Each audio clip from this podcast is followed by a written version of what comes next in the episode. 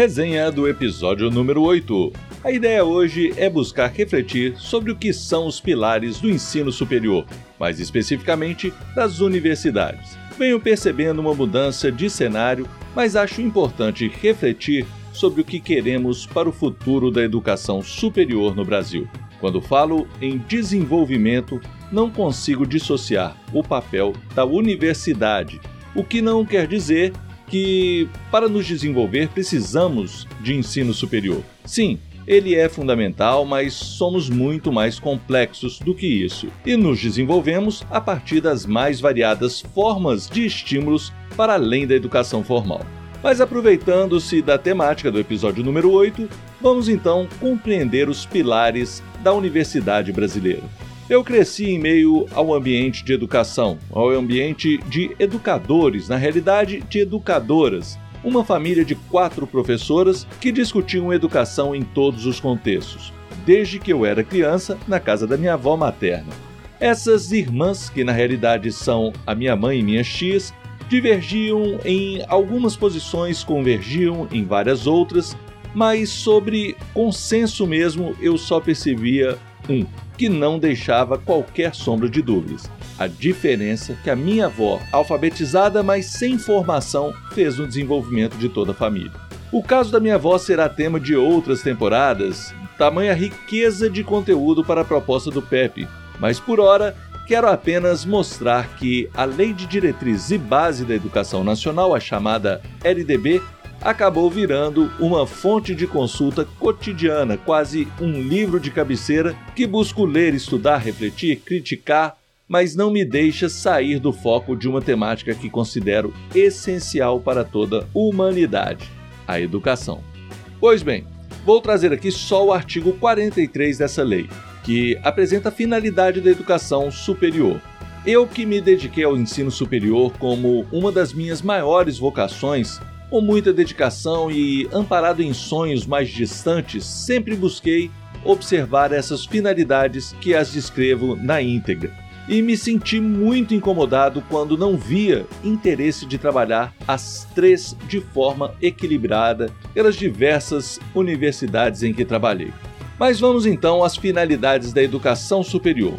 1. Um, estimular a criação cultural e o desenvolvimento do espírito científico e do pensamento reflexivo.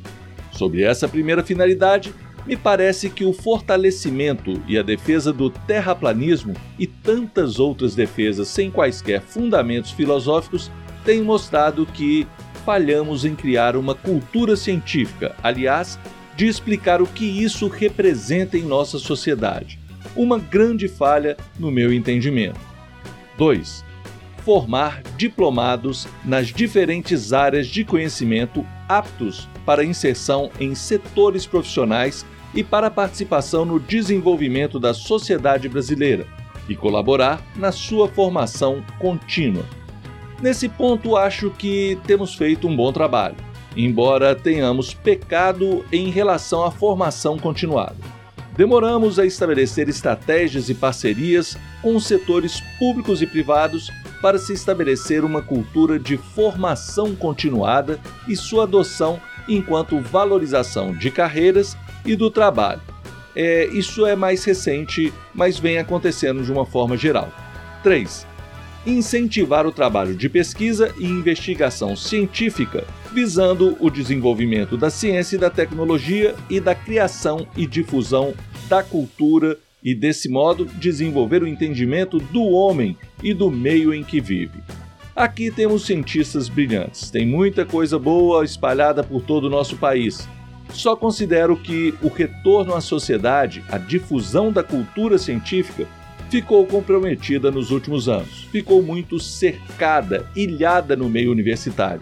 E daqui a pouco eu vou conseguir expressar melhor essa crítica ao abordar o conteúdo sobre a extensão universitária. 4.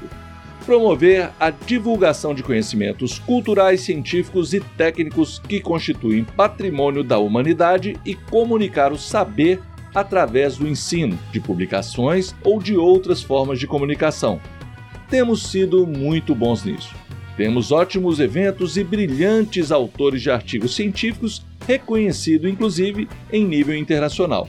Mas aqui, o acesso popular à educação superior de qualidade, obviamente, está restrito. Apresenta uma carência de outras formas de comunicação. 5.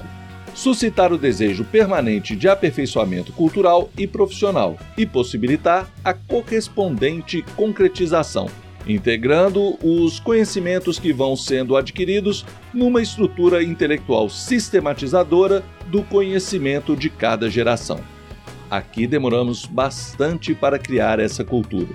Como já disse, a gestão pública e muitas empresas vêm transformando a visão da necessidade de formação continuada mas a intensa onda negacionista evidenciadas nas mídias sociais mostra uma falha na sistematização do conhecimento de cada geração. 6. Estimular o conhecimento dos problemas do mundo presente, em particular os nacionais e regionais, prestar serviços especializados à comunidade e estabelecer com esta uma relação de reciprocidade. Essa é uma finalidade que deixou muito a desejar. Não conseguimos estreitar as relações com as comunidades. Há grandes exceções, é claro, serviços comunitários de grande reconhecimento. Eu falo de uma forma geral, só para vocês terem uma ideia. Não vejo a sociedade compreender a importância da universidade e de sua reciprocidade mas não posso ser injusto com inúmeras iniciativas de grande contribuição e verdadeiramente transformadoras que temos em nosso país principalmente quando nos reportamos à área do meio ambiente. 7. Promover a extensão aberta à participação da população, visando a difusão das conquistas e benefícios resultantes da criação cultural e da pesquisa científica e tecnológica geradas na instituição. Fomos muito tímidos aqui. Temos iniciativas também brilhantes, mas tímidas, não possuem o reconhecimento que merecem. Precisamos de mais e de uma melhor organização para comunicar as possibilidades de participação popular nas universidades. Digo isso desde o aspecto cultural de como comunicamos as conquistas e benefícios, as estratégias para tal.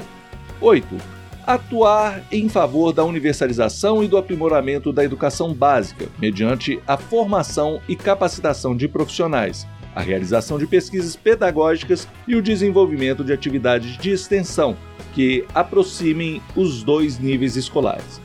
Essa é uma finalidade mais recente, instituída pela Lei nº 13.174 de 2015 e ainda é difícil de avaliarmos seus resultados, mas é o reconhecimento de que muita coisa não vinha sendo devidamente efetivada como esperávamos da educação superior e que pode-se fazer mais, principalmente com o fomento de uma transformação da qualidade da educação básica. Pessoal, quando vi refletir sobre a realidade que pude conhecer nas universidades norte-americanas, que apresentei no episódio número 8, eu pensei em inúmeras experiências que tive aqui no Brasil e do tanto de nãos que vi pessoas tomando na cara por ideias mais práticas, por problematizar no nível superior a aplicação. O Brasil investiu no desenvolvimento de pesquisa por meio de incentivos à produção, a partir de uma escala de valores com metas de produtividade, critérios bem claros, é verdade, mas que não foram estratégicos. Criamos a produção de pesquisa em série, quase que uma linha de montagem de produção de artigos. Cada vez mais, a valorização da dedicação aos laboratórios se mostrava mais interessante para os jovens recém-formados e já em formação nas respectivas linhas de pesquisas por meio de atividades de monitorias e iniciação científica, e não nego que isso é importante, pois sou fruto disso também. Mas com isso não valorizamos os profissionais que enfrentavam diariamente a ponta, a realidade social.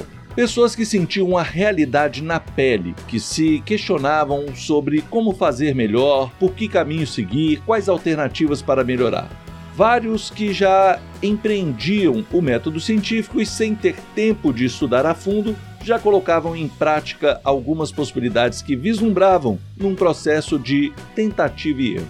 Sem dúvidas, essas pessoas conseguiam problematizar com maior propriedade e maturidade, mas ao mesmo tempo elas não tinham tempo de se dedicar aos laboratórios, às linhas de montagem de produção científica.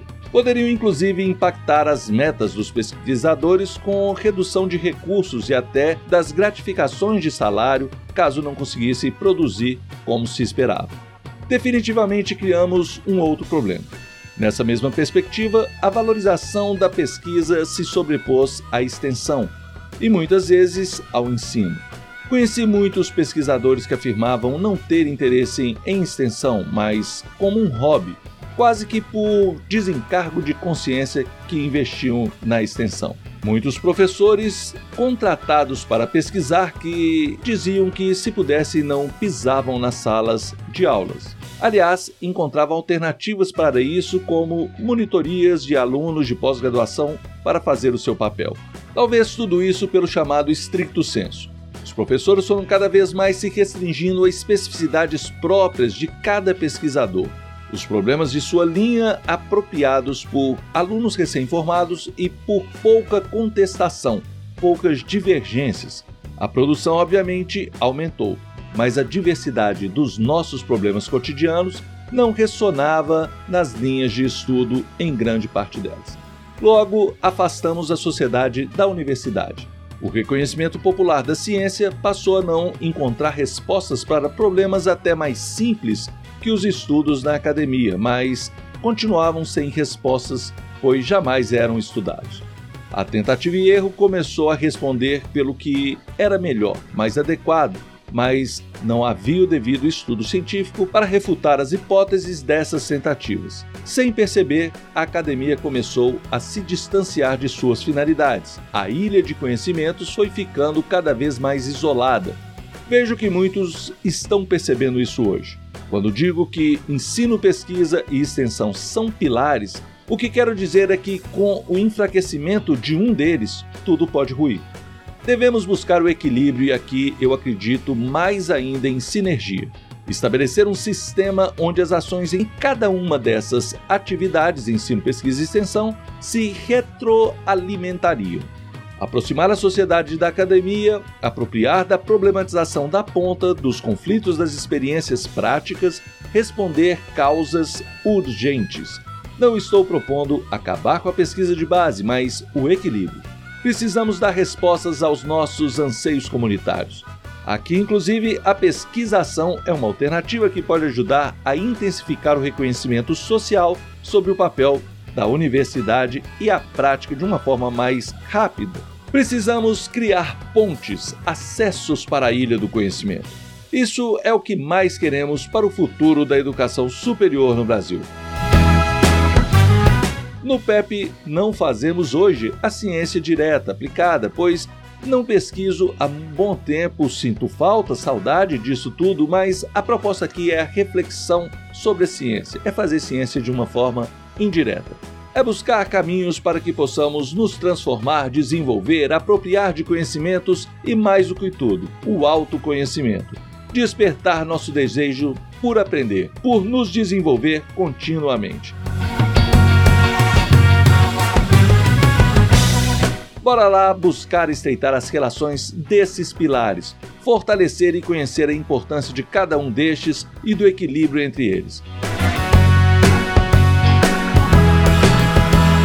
O PEP não existiria sem a universidade.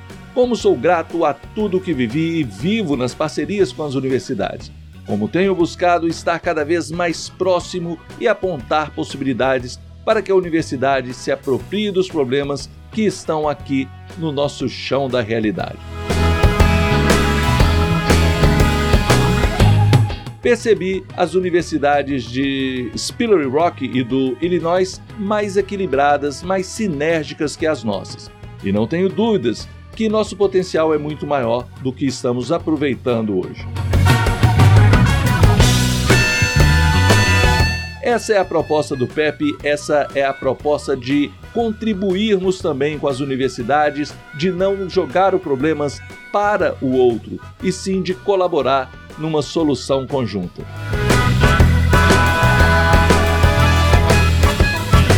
Um grande abraço e até mais.